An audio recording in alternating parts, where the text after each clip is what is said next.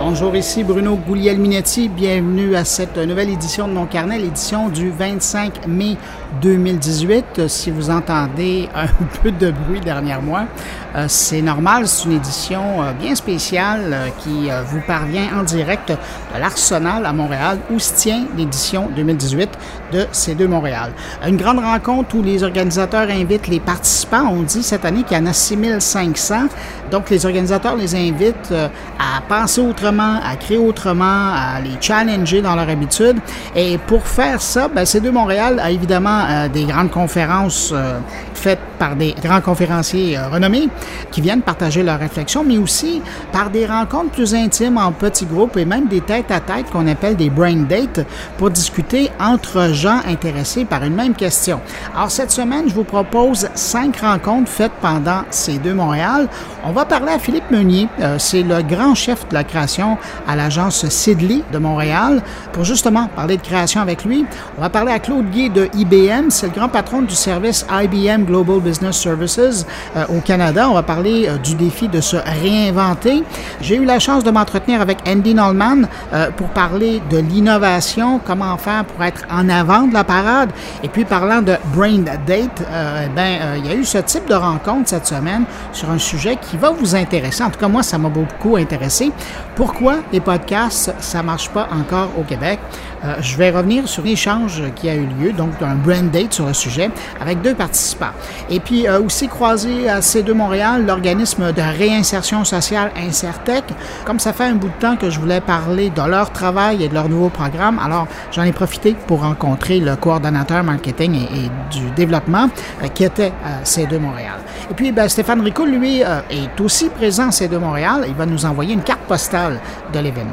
Mais avant de vous faire entendre tout ça en direct de C2 Montréal, je vais quand même pas perdre ma bonne habitude. Hein? Une salutation particulière à cinq auditeurs qui ont pris le temps d'écouter la dernière édition de mon carnet. Salutations à Serge Cazelet, Bernard Bélanger, Nelson Gagné, Frédéric Demers et Bibiane Bédard.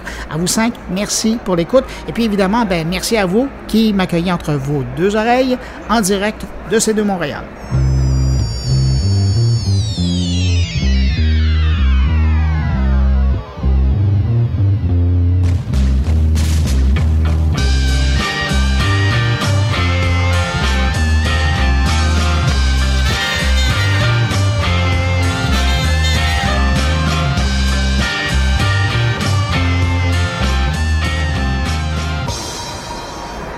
Alors, cette semaine, pendant qu'à Paris, on parle de l'événement Vivatech et euh, du passage de Mark Zuckerberg, on reviendra peut-être là-dessus la semaine prochaine.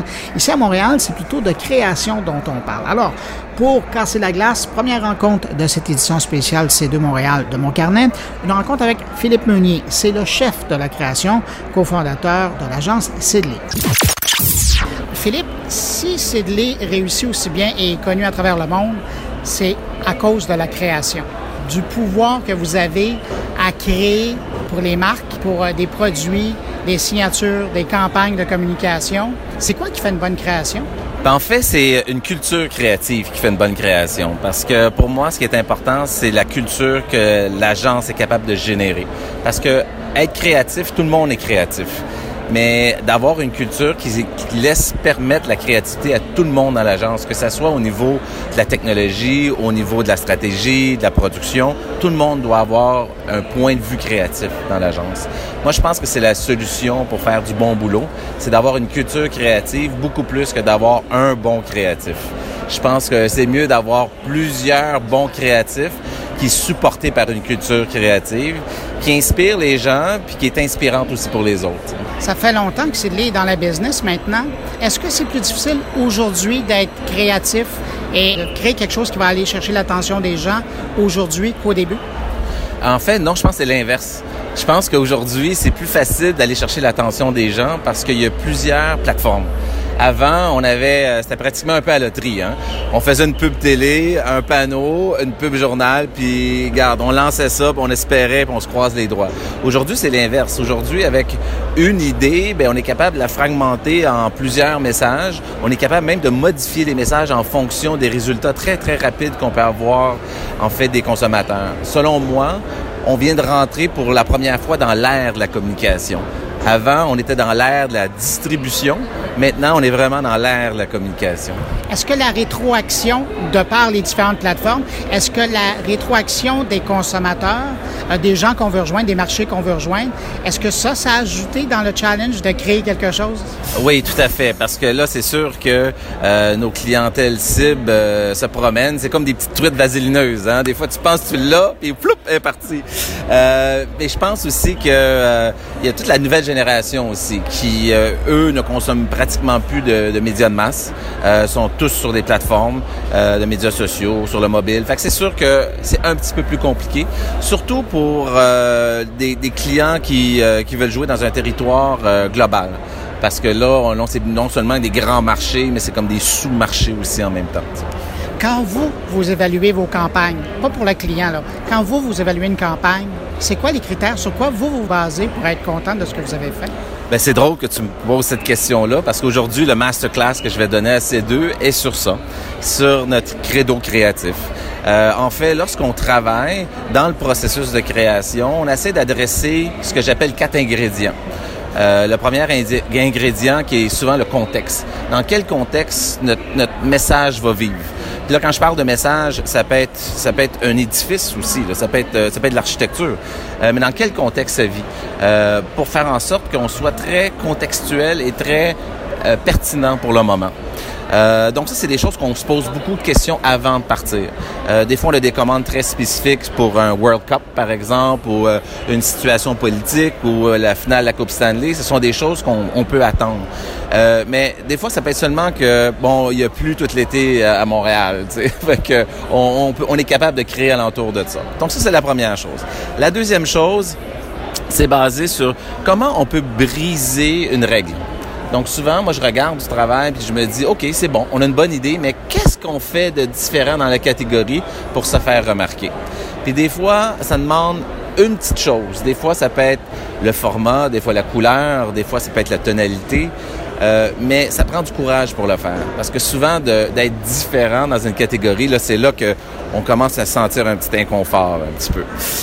Et puis, la troisième chose qu'on regarde beaucoup, c'est... Euh, c'est ce qu'on appelle le art factor. Le art factor chez Sidley, c'est toute la, la question de, de, de, la production, comment on travaille les choses, comment on réalise avec les photographes, avec les illustrateurs, les réalisateurs, comment on monte nos spécialités pour faire en sorte qu'on soit capable de, de, de générer des émotions envers les gens? Souvent, euh, cette racine-là chez Sidley vient du fait qu'on est une agence qui est très forte en design. Donc, le design est souvent porteur d'émotions et c'est un outil qu'on utilise énormément dans notre travail. Et le quatrième, c'est euh, shaping culture. C'est comment on fait en sorte que nos idées peuvent sortir à l'extérieur et se faire prendre par les consommateurs et puis les amplifier. Par exemple, euh, si on fait une campagne, ben, quelqu'un peut prendre la musique puis ça devient un, pop hit. Ou si demain matin, euh, on sort quelque chose, euh, puis les gens commencent à s'habiller comme nos gens dans nos campagnes, ben on, on, travaille la culture comme ça. Fait que c'est vraiment sur ces quatre points-là qu'on travaille toujours. Lorsque je regarde le travail, les gens me posent toujours, c'est-tu ça, c'est-tu du travail de, de, de Sidley? Puis là, je passe ces quatre points-là. On est tout ça, on est tout ça, on est tout ça. Si on touche les quatre, on est dedans. Et suivant votre réponse, je me demandais, parce que là, Sidley, vous, vous avez une marque forte pour parler de la marque et vous créez une attente par rapport à la marque. Mais est-ce qu'il n'y a pas un poids à avoir autant d'attentes par rapport à cette marque-là et, et, toujours ces critères d'innovation que vous amenez au niveau de la création? Ah ben oui, ça c'est sûr. Parce que à toutes les fois qu'on fait quelque chose, puis c'est normal, hein, dans une cuisine, des fois on, on sort des plats, puis on n'est pas tout à fait euh, content. Et vous ne euh, pouvez pas vous, vous offrir ce luxe-là? Ben, en, en, en réalité, on aimerait ça euh, être capable d'être bon partout. Mais on est des humains, fait que des fois, on n'est peut-être pas à 100% partout. Mais qu'est-ce qui est intéressant, c'est que les gens ont le, le gage de, de, de, de, qualité chez Sidley. Donc, lorsque tu commences une carrière chez Sidley, tu sens la tension de dire je dois faire du bon boulot. Je vais faire probablement le meilleur boulot de ma vie. Ça va être probablement ici. Ça, ça fait partie encore de la culture de création, qui est une culture de on, on, on veut bien faire puis on veut être les meilleurs. T'sais vous êtes ici, vous, vous le disiez, vous allez présenter un masterclass. Est-ce que pour vous, c'est important de redonner, de partager ce savoir-faire-là? Euh, en fait, moi, je pense que c'est la meilleure chose qu'on peut redonner à Montréal. Montréal nous a donné tellement en tant que ville créative. C'est à nous maintenant de redonner à Montréal dans cette idée-là, on a décidé de, partir une école de création qui s'appelle la Factory, et puis, pour nous, c'est notre façon de redonner à la future génération. Donc, aujourd'hui, à C2, il y a 30, 30 euh, gradués de l'école qui sont habillés en Meet the Future. Euh, ils ont tous des chandails orange, sont faciles à regarder. Posez-leur des questions. Ils se sont, euh, ils se sont fait briefer par tous nos professeurs pour faire en sorte de comment on peut challenger euh, les gens de notre génération sur comment vous allez conserver le talent, comment vous allez rémunérer, c'est quoi nos motivations, comment nous on voit le futur. Fait que ces jeunes-là, pour moi, c'est, notre futur, mais il faut en prendre soin. Et il faut mettre du temps, il faut mettre de l'argent, du soutien.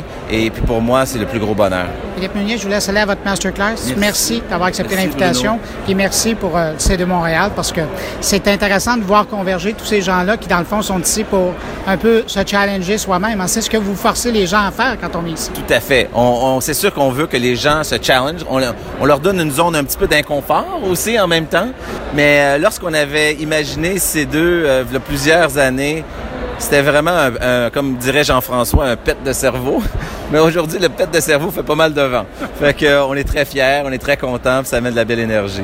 Merci Philippe. Merci Bruno.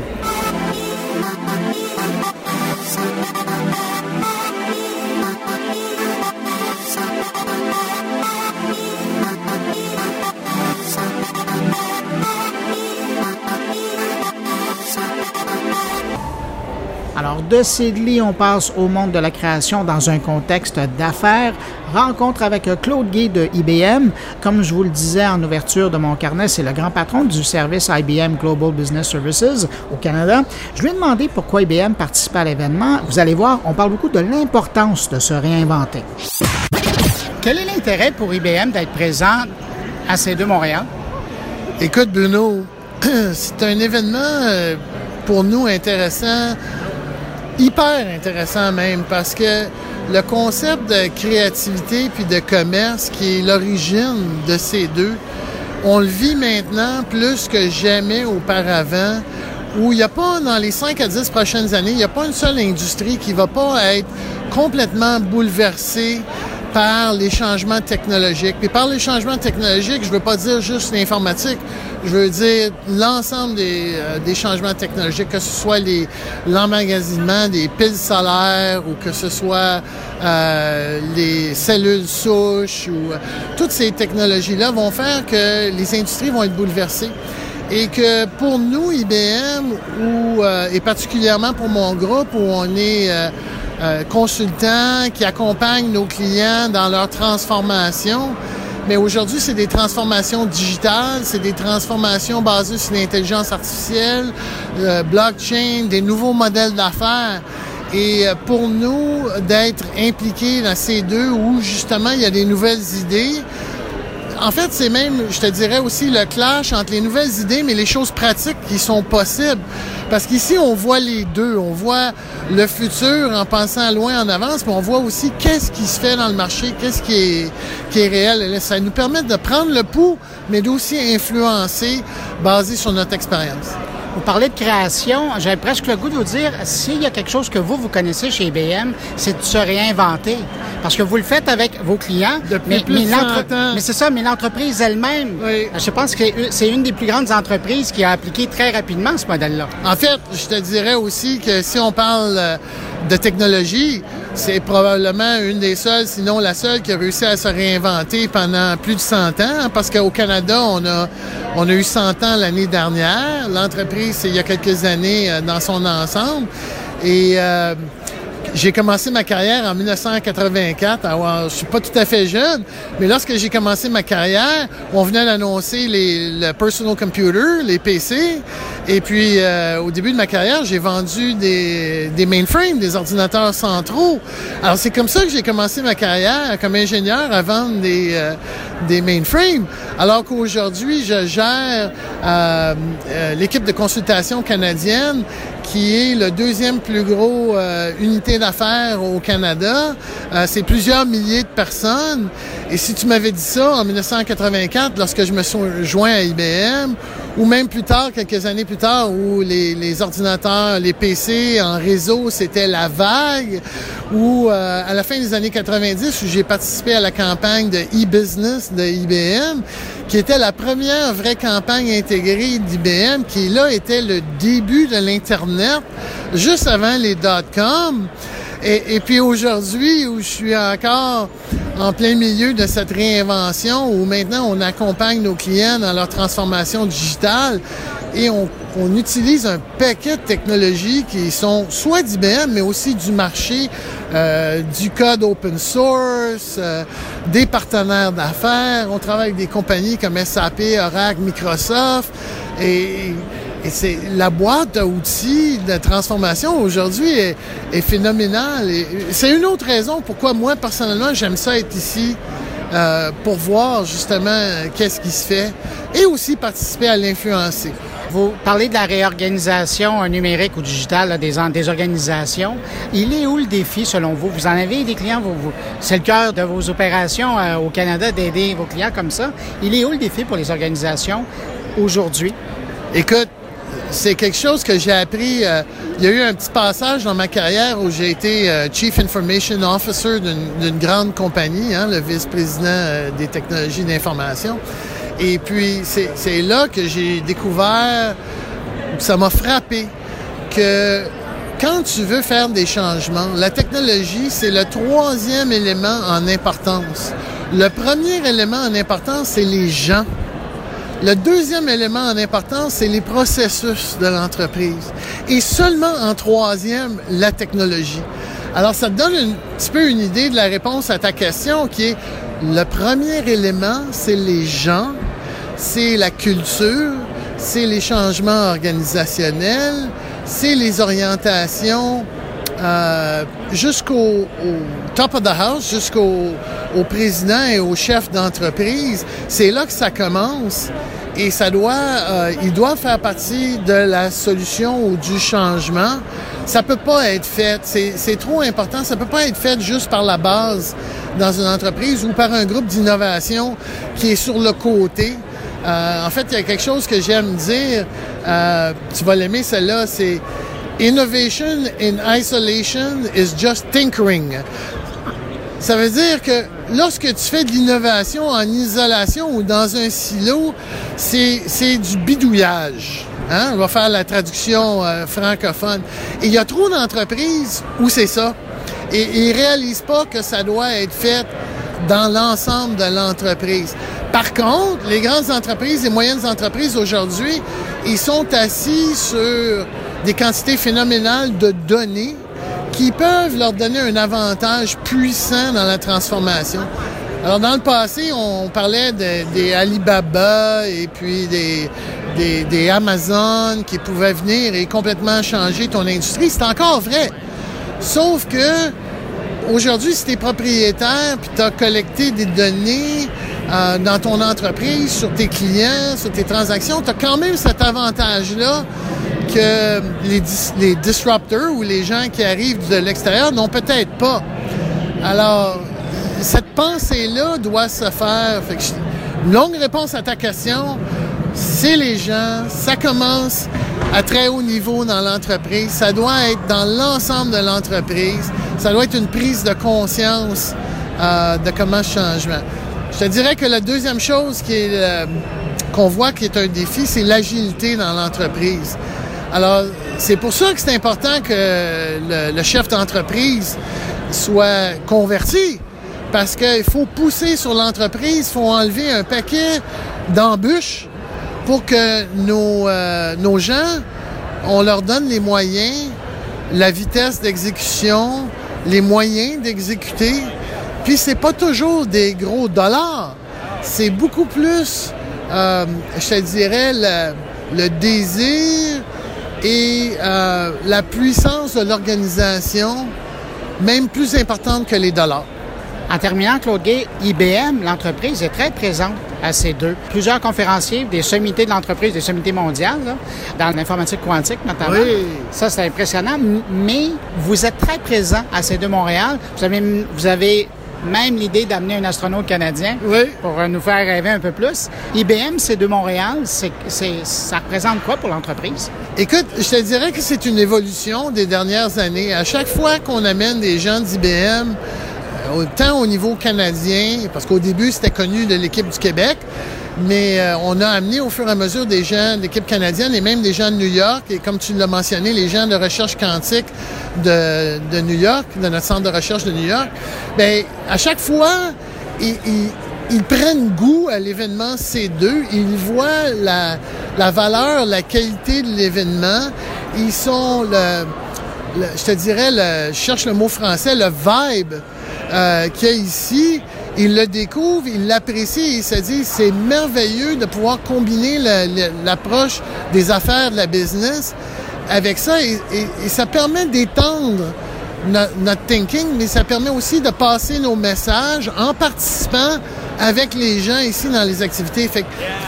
La raison qu'on a autant de participation cette année, pas tant, je te dirais, en, en un événement très grand, mais, mais beaucoup de participation dans des workshops, des ateliers, des choses comme ça, c'est que ça nous permet de non seulement d'influencer, mais aussi de prendre de l'information sur le marché. Parce que c'est vraiment bilatéral, cette chose-là. On n'est pas là pour vendre des produits, mais on est là pour faire partie du tissu euh, de, en anglais de fabric, le tissu euh, de ce qui se passe dans les organisations, les gouvernements, euh, les entreprises, et autant recevoir l'input que de donner aussi notre expérience, partager notre expérience. Alors, ce que je comprends, c'est que vous m'annoncez que l'an prochain, il va y avoir plein de, de gens d'IBM dans les Brain Dates. Il y a des fortes chances. Claude Gay, merci infiniment pour le temps que vous m'avez accordé. Je sais que vous avez un gros horaire ici. Et puis, ben, je vous souhaite un bon C2. Ben, c'est très gentil, Bruno. Puis on va aller écouter la conférence quantique euh, sur euh, le main stage. Merci. Bye.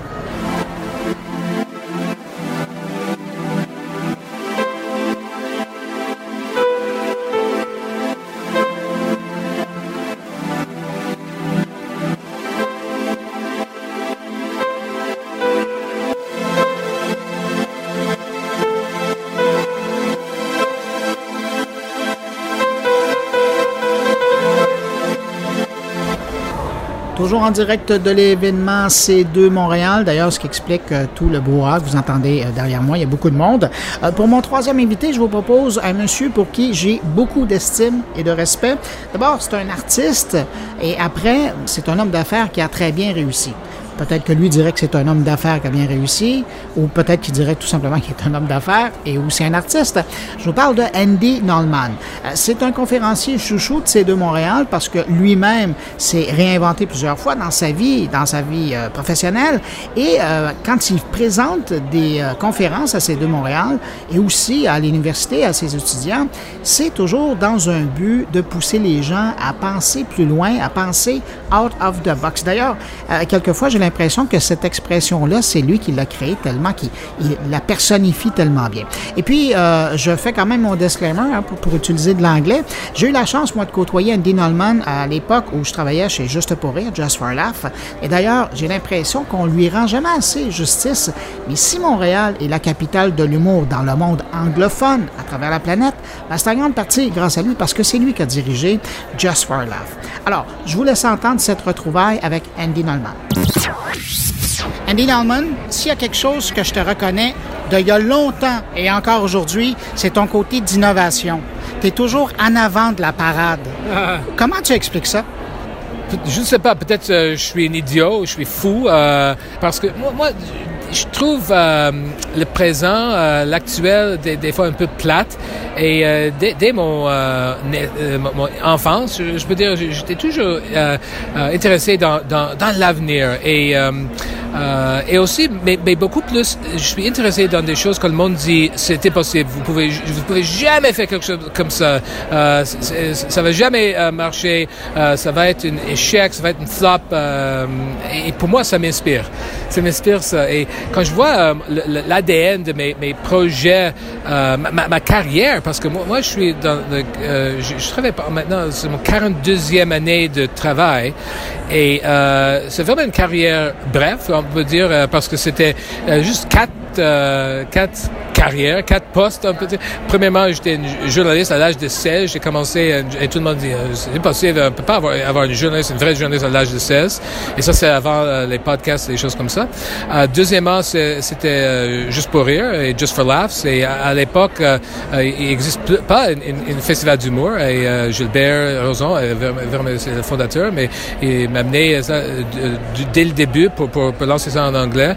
Et le monde a dit, c'est quoi un festival d'humour. On comprend pas parce que c'est à, à l'époque-là, ça n'existe pas. Après ça, c'était Airborne Mobile, Airborne Mobile. C'était, euh, euh, nous étions des pionniers dans le monde de euh, mobile. Oui, contenu euh, mobile euh, dans 1080, 1099. c'était nous autres qui ont dit on, va avoir le divertissement sur les téléphones cellulaires. À l'époque, les téléphones cellulaires étaient un écran vert avec des points euh, euh, noir et euh, nous avons dit une jour le monde va, va, va, garder la télévision sur ses, leur téléphone. Le monde dit franchement, Andy, qu'est-ce que tu as bu ce matin? Quelle drogue as-tu pris ce matin? Et maintenant, avec mon, mon petite compagnie Play the Future, c'est une plateforme pour faire des, prédictions sur n'importe quoi. c'est vraiment basé sur, sur l'avenir. Alors, et tout le monde me dit exactement la même chose. C'est ridicule.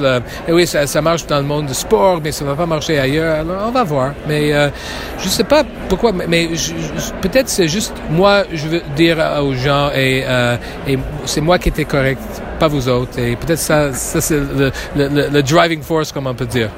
Euh, il y, a, bien des gens qui ont suivi ta carrière, mais malheureusement, il y a peu de gens qui savent que tu es aussi enseignant. Tu as, des, étudiants à l'université. Est-ce que c'est ça que tu essaies de, Quand tu parles à des jeunes, est-ce que c'est ça que tu essaies de leur insuffler, de dire changer, aller plus loin, restez pas dans le statu quo? Exactement. Mais, ça, c'est pourquoi euh, le cours que j'ai enseigné à McGill, ça a duré juste trois ans.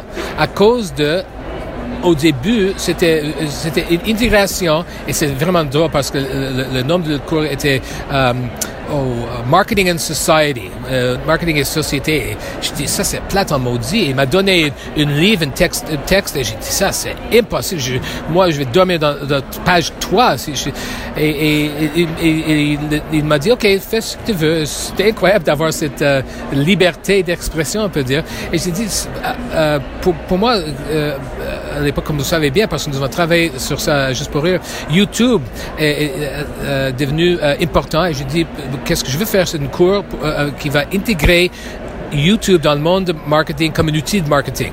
Et euh, il y a six ans, parce que c'est six ans quand j'ai commencé ça, c'était révolutionnaire. Quand, j'ai lancé le cours, euh, Presse canadienne est venue et ils ont fait un papier, un article sur nous autres.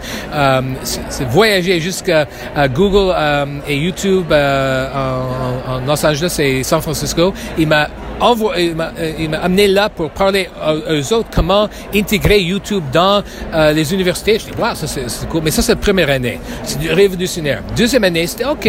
Euh, les étudiants comprennent bien, les, les, les, compagnies étaient en train de dire qu'est-ce qu'on peut faire avec ça? Troisième année, c'était euh, commonplace, comme on dit en anglais. C'était comme tout le monde a utilisé YouTube dans leur marketing et toutes les compagnies ont embarqué dans YouTube. Alors, euh, c'était une, une lifespan, une, vie de trois ans à cause de, on peut pas dire, euh, euh oh, on va faire ça pour 10 ans, 15 ans, euh, parce que le monde change, ça change vite. Alors, ça, c'est pourquoi je dis, OK, les étudiants étaient plus intelligents dans le domaine de, YouTube que moi, euh, dans la troisième année. Toutes les compagnies ont intégré YouTube. Il n'y a pas besoin d'avoir une comme ça. Alors, euh, depuis là, j'enseigne plus. Aujourd'hui, qu'est-ce que tu regardes? Qu'est-ce qui, qui t'influence, qui t'inspire? Tu dis, ah, ça, c'est intéressant. J'aime bien les technologies, euh, euh, AI, euh, augmented, euh, réalité augmentée, euh, réalité virtuelle, mais je pense que c'est difficile maintenant euh, de, de, de, passer par, par la technologie. C'est pas, la technologie mène à ce moment. Et bientôt, euh, le monde va comprendre comment, euh, je ne sais pas comment dire ça en français, how to tame the technology. Euh, mais, mais de là, on va avoir quelque chose d'important. C'était la même chose au début de, de télévision ou film. Euh, les, on, on, va dire télévision. pour télévision, c'était suivi à, la radio. Tout, alors les gens de, de, de, télévision ont mis des caméras devant les gens qui, qui font leur, leur émission de radio. Et, et mais après, il dit, OK, mais les caméras peuvent bouger, les, les, les, les artistes, les, les, comédiens peuvent bouger aussi. Et on peut avoir des, euh, comme à Broadway, on peut avoir des euh, sets, euh, alors, décor, le décor. Alors là, le monde dit, OK, we tame the technology. Les, technologies, c'était pas le meneur. C'était, technologie, c'était, ils, ont marché euh, pareil, technologie et, et les, les, les, histoires, the stories. Alors, moi, je pense que la même chose va arriver, mais aussi, je pense qu'on va avoir une backlash. Que le monde va dire, OK, moi, je suis tanné avec les technologies. Je veux savoir comment est-ce qu'on va faire quelque chose one-to-one, comment est-ce qu'on va faire quelque chose low-tech. Et je pense qu'on va, on va voir bientôt une, une révolution dans euh, pas juste low technology, mais je vais dire no technology. Le monde va dire, OK, comment est-ce qu'on... c'est pas des ludites qui veut dire je, déteste la technologie, pas, pas ça, pas tout, mais c'est juste une... C'est juste... C'est comme des physiques newtoniennes. euh, et je ne sais pas comment dire ça en français, mais en anglais, c'est every action has a positive and equal um, reaction. Et ça, c'est les réactions positives et égales à la um, technologie, je pense tu es un habitué de la scène sur euh, C2. On fait souvent euh, appel à toi justement pour la créativité, pour challenger les gens à penser out of the box. Quand toi, tu regardes l'évolution de C2, comment tu trouves ça? J'aime bien C2. Je, je suis tellement... Euh, alors, moi, je suis impressionné quand les choses marchent pas. Parce que ça, c'est quelque chose qui était, qui était vraiment une, une credo de, de, de Juste pour rire à l'époque.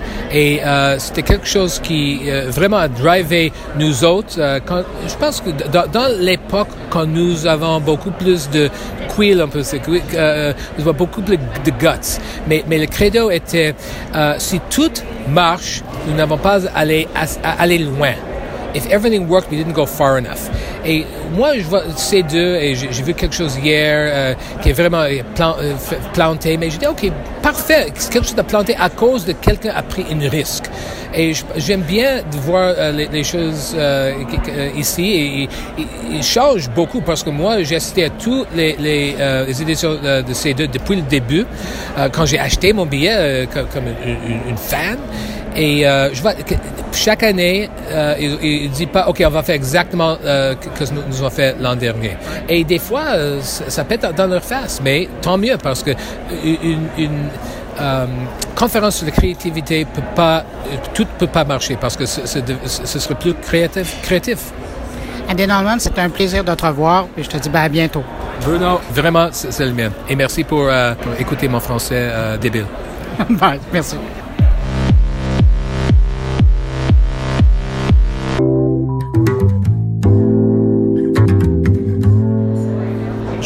En tout début de mon carnet, il y a cette activité qu'on organise à C2 Montréal de Brand Date. Ben, rencontrer au détour euh, de C2 Montréal deux participants à l'activité Brand Date et leur sujet de discussion, c'était la fameuse question pourquoi les podcasts, ça marche pas encore au Québec? Pour revenir sur l'échange autour du thème, j'ai discuté avec deux participants, l'avocat Frédéric Letendre du cabinet Yolex et Simon Jutras, directeur de Médialogue et podcasteur lui-même. Messieurs, je vous prends, vous êtes à la sortie de votre brain date et je voulais absolument vous parler parce que quel beau sujet le podcast Pourquoi ça marche pas au Québec? Ou pourquoi ça n'a pas encore marché au Québec? Et vous aviez donc dans le modèle de C2 Montréal cette rencontre-là.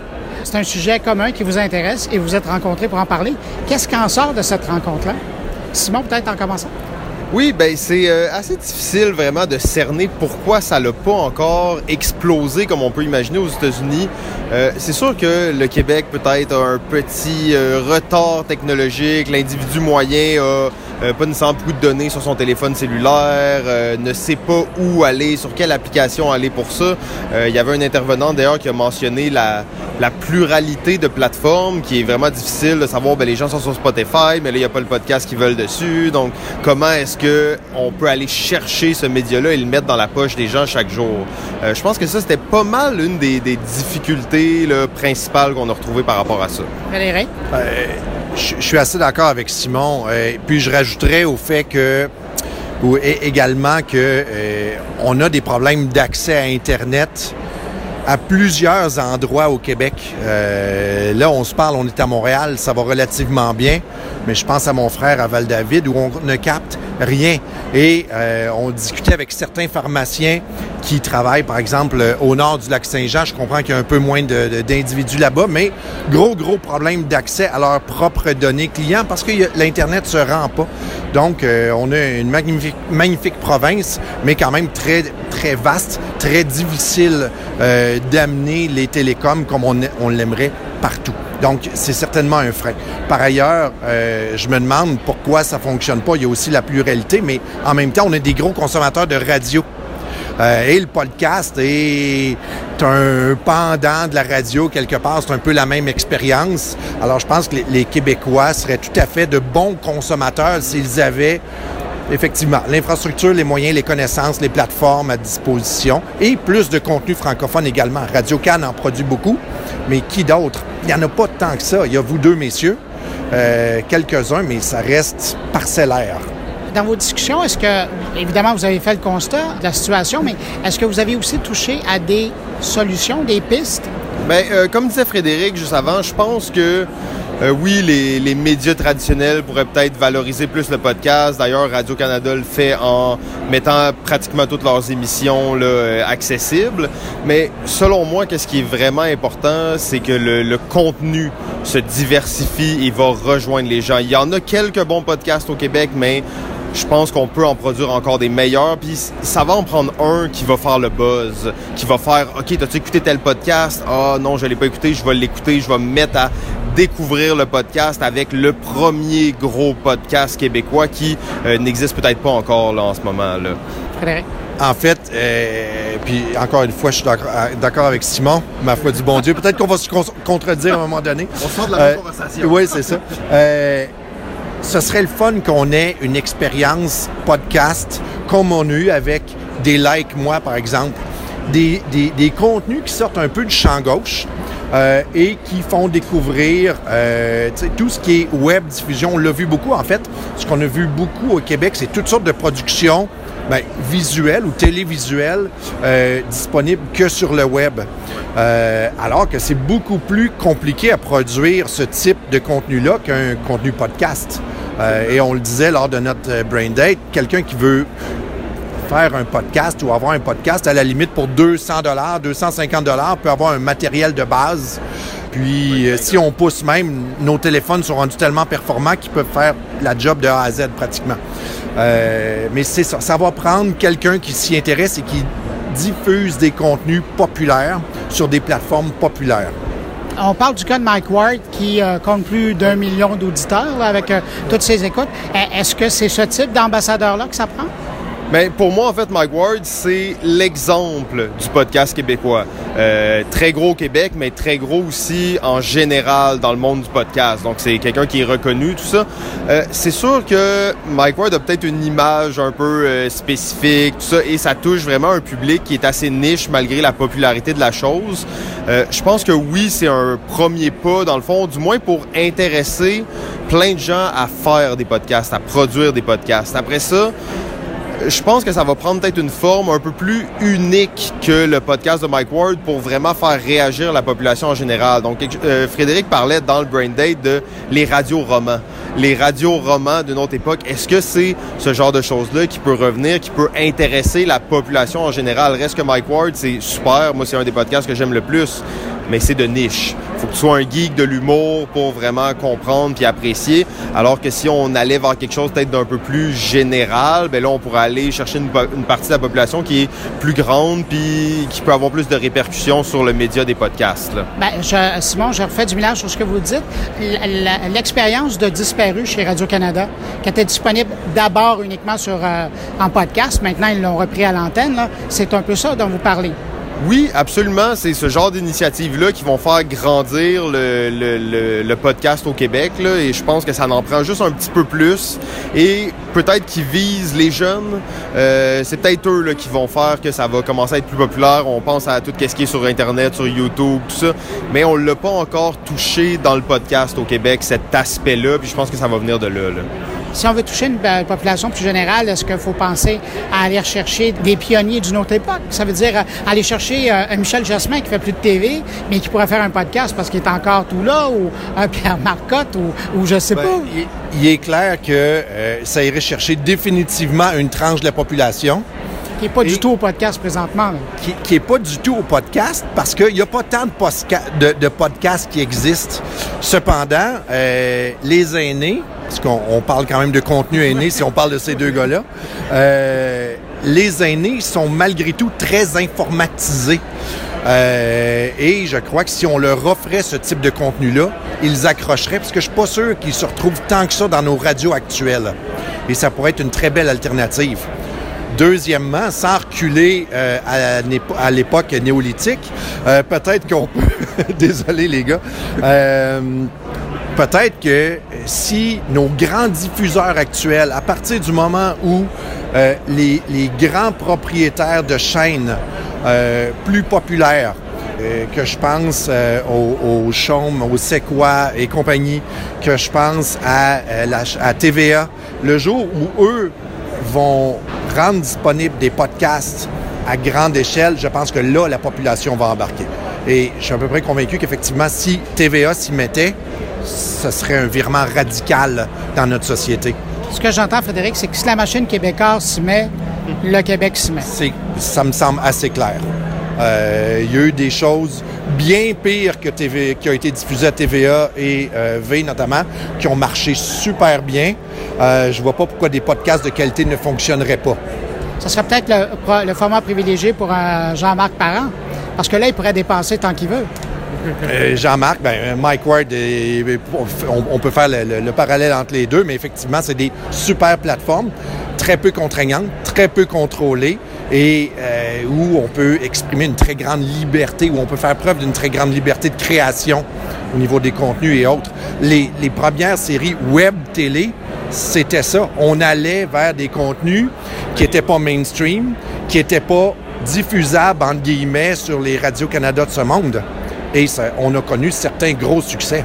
Et, euh, parlant de ça, et là je m'adresse à l'avocat que vous êtes, est-ce que juridiquement c'est plus euh, il y a plus de liberté qui peut être prise sur un podcast quand on, on pense à un producteur? Je pense pas. Les règles restent les mêmes, c'est-à-dire qu'on peut peut pas insulter plus quelqu'un ou on peut pas diffamer plus quelqu'un euh, à l'audio qu'en vidéo, là. On se comprend. Euh, télé, radio ou autre, ça change rien. Mais on peut pas se faire enlever notre licence de, de diffusion. C'est sûr qu'on peut pas se faire enlever notre licence de diffusion.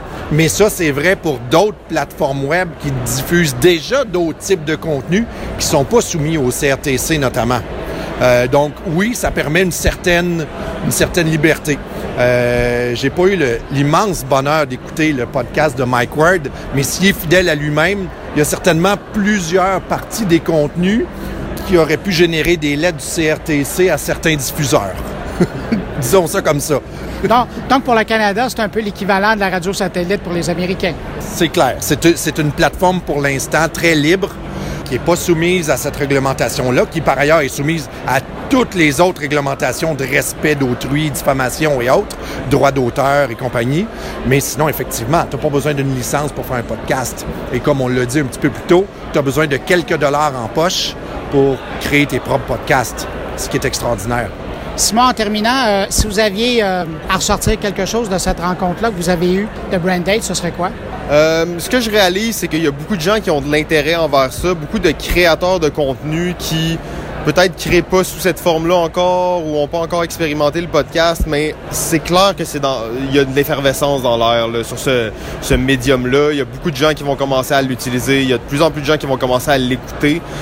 C'est juste qu'il faut amener ça peut-être euh, à la population plus générale, si on veut. Donc, remplacer peut-être la radio traditionnelle par écouter les émissions que vous voulez quand vous voulez. Donc, comme le Netflix de, de la radio, si on veut. c'est clair que ça va aller vers ça éventuellement parce que c'est le choix d'écouter ce que tu veux quand tu veux. Là. Donc, le podcast a de l'avenir, j'en doute pas. Peut-être que ça va être un peu plus long avant que ça arrive au Québec, mais euh, je suis confiant que ça, ça, va arriver très prochainement. Je suis d'accord aussi que ça, ça va arriver. Je sais pas à, quelle vitesse. Le podcast se bat quand même contre le vidéo. Euh, les, les, plus jeunes euh, représentent quand même une génération Musique Plus. Euh, qui ont besoin de clips vidéo. Ils sont déjà vieux, eux autres, hein? Ceux oui, qui oui, Musique oui, Plus. Je sais. Moi, sans vouloir révéler mon âge, j'ai quand même assisté à l'ouverture de Musique Plus, mais bon, à la TV. Euh, mais ce que je veux dire, c'est qu'on est à une époque d'instantanéité où il faut voir. Puis on le voit, notamment en marketing, les contenus vidéo performent beaucoup plus que d'autres types de contenus. Mais ça, ça, demeure superficiel. Le moindrement qu'on va vouloir des contenus plus en profondeur, plus recherchés, et qu'on ne retrouve pas ça à la radio, ben le podcast va être une super alternative. Et je pense que euh, pour des entreprises, par exemple comme la mienne, qui, vous, qui cherchons des plateformes pour diffuser des contenus, on, on tente de vulgariser les questions juridiques au, au bureau, euh, le podcast peut être une belle alternative. On pourrait avoir une, une stratégie mixte, vidéo, une, deux minutes, et tu veux en savoir plus, il y a un podcast de 10-15 minutes qui vient appuyer le sujet. Et le plus bel exemple pour démontrer votre propos, c'est peut-être de, de, prendre l'exemple de cette conversation que je viens d'avoir avec vous, où vous partagez cette réflexion. Messieurs, Simon Jutras, Frédéric Letendre, merci d'avoir partagé avec les auditeurs, avec moi, votre réflexion comme ça de Brain Date sur le podcast, pourquoi ça ne marche pas encore au Québec. Merci. Merci beaucoup. Merci beaucoup.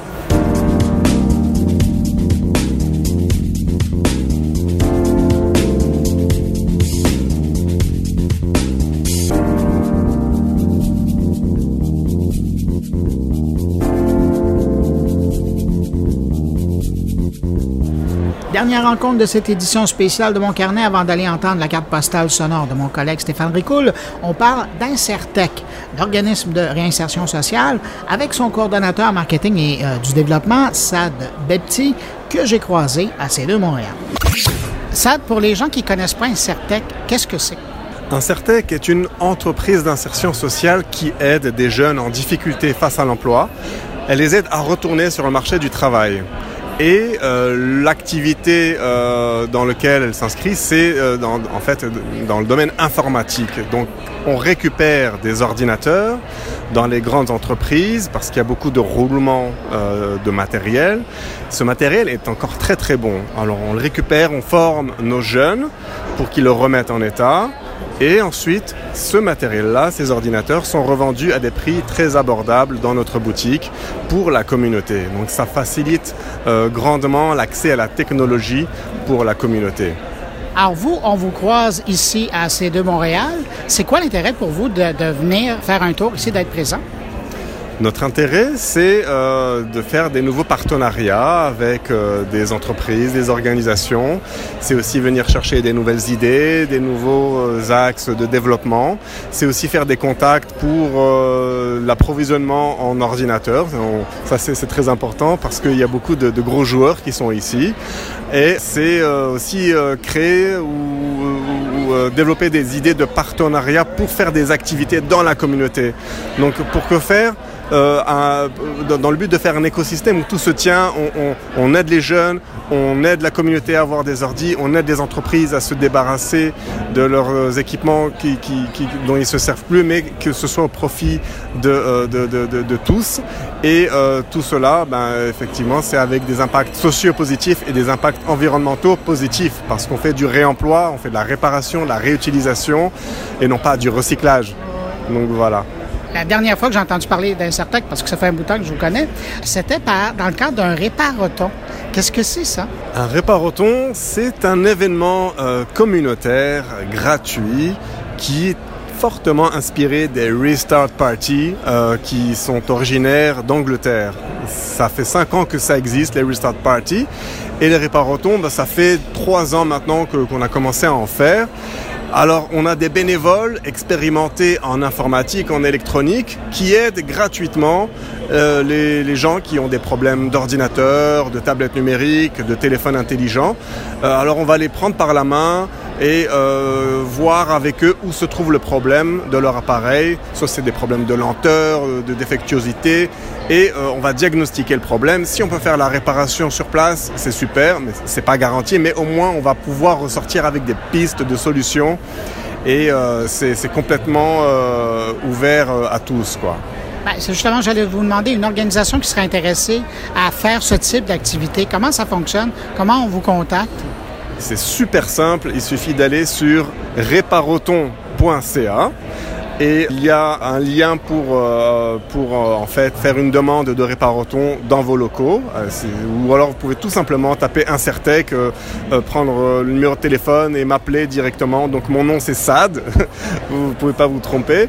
Et donc nous on peut se déplacer, on est dans, dans, la grande région de Montréal, on peut se déplacer sans aucun problème, trouver une date ensemble. C'est une bonne activité pour s'impliquer dans sa communauté, mais ça peut être aussi une activité vue comme du team building si vous avez une équipe euh, en interne avec des techniciens qui veulent donner du, temps ou quoi que ce soit, ben c'est génial. Nous vient avec nos techniciens, nos jeunes aussi, nos jeunes en, insertion et aussi des bénévoles de notre communauté. Donc tout ce monde-là pour euh, aider les, gens qui ont des problèmes euh, d'appareils électroniques. ça fait une super émulsion, ça fait une très bonne ambiance et tout le monde est, très très très satisfait. On a fait récemment un au, au collège Ville-Marie. C'est le deuxième réparoton qu'on a fait. Et ça, c'est un nouvel axe qu'on a pris. Le réparoton jeunesse. Alors, on va dans les euh, écoles secondaires, les cégeps, les universités, et avec les équipes techno, euh, on, va former des jeunes qui viennent chez nous pendant une demi-journée, problème euh, matériel, une autre demi-journée, problème logiciel. On les forme et on clôture ça par un réparoton dans leur, dans leur environnement pour qu'ils aident leurs, leurs collègues, leurs camarades. Et on a fait ça avec le Collège Ville-Marie. Ça a été une super expérience, deux ans d'affilée. Et on veut pousser ça de plus en plus. Alors, il y a les réparatons classiques, mais aussi les réparatons jeunesse qu'on va faire de plus en plus. Assad Sapti, merci beaucoup pour l'entrevue, puis bon, c'est de Montréal. Merci beaucoup.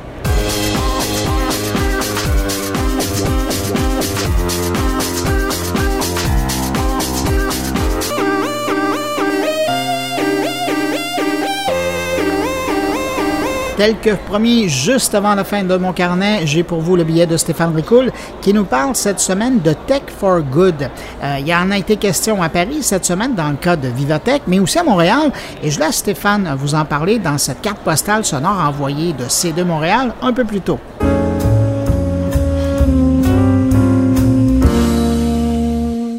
Bonjour Bruno et bonjour à tous les auditeurs encore une fois.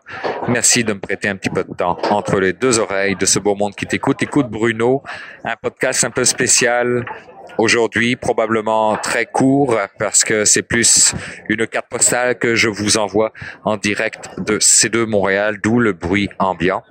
Et euh, je voulais juste faire un petit clin d'œil à propos de l'impact social des technologies, ce qu'on appelle le Tech for Good, parce que c'est ouvert en France aujourd'hui même le Vivatech, avec en parallèle de ça le sommet du Tech for Good qui est organisé directement par le président français Emmanuel Macron à l'Élysée, mais qui s'est ouvert finalement pas sous forme de scandale, mais avec beaucoup de discussions autour euh, des joueurs qui ont été invités à ce sommet, puisque le président français n'aurait invité, semble-t-il, que les très gros joueurs des technologies qui sont Google, Facebook, Uber et compagnie. Et dans la réalité, le vrai Tech for Good est fait plus par les startups qui, elles, décrivent non seulement le fait que les gros joueurs sont du Tech for Me et non pas du Tech for Good, mais qu'en plus, ils ont des enjeux de financement de leur startup parce que les capitales de risque sont dans un modèle ultra-capitaliste et le Tech for Good ne l'est pas. C'est vraiment de l'impact social. Donc, c'est un sujet que j'approfondirai peut-être ultérieurement. Ce matin, à C2 Montréal, il y avait aussi euh, la firme Talsum pour lequel je réalise un mandat actuellement, euh, qui présentait un projet avec Humanos Institute et l'ONG Campé un projet dont je fais partie aussi.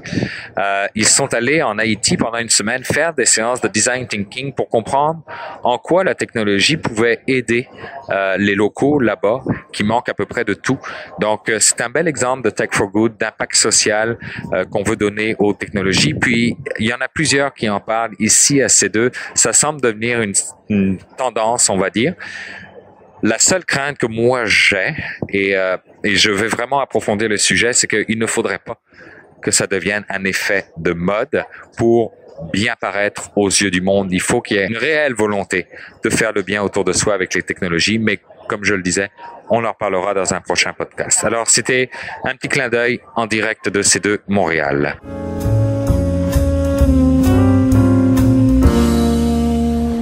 Ben voilà, c'est déjà tout pour cette édition spéciale de mon carnet qui vous provenait en direct de l'événement C2 Montréal. J'espère que vous avez apprécié les rencontres. N'hésitez pas à passer le mot autour de vous hein, si vous pensez que cette édition spéciale pourrait intéresser vos amis, vos abonnés, vos collègues. Passez le mot, s'il vous plaît. Si vous désirez me laisser un mot, vous pouvez le faire en passant par la page Facebook de mon carnet, par le biais de mon compte Twitter, sur la page SoundCloud de mon carnet ou encore par le blog à l'adresse moncarnet.com. Merci d'avoir été là. Je vous souhaite une excellente semaine et je vous donne rendez-vous exceptionnellement dans deux semaines, soit le vendredi 8 juin. La semaine prochaine, je vous invite plutôt à écouter le podcast immersif que je vais produire avec l'équipe de la SAT en direct du symposium IX. Alors, c'est à mettre à votre agenda. Euh, entre-temps, ben, je vous souhaite de passer une bonne semaine et je vous dis au revoir en direct de CD Montréal.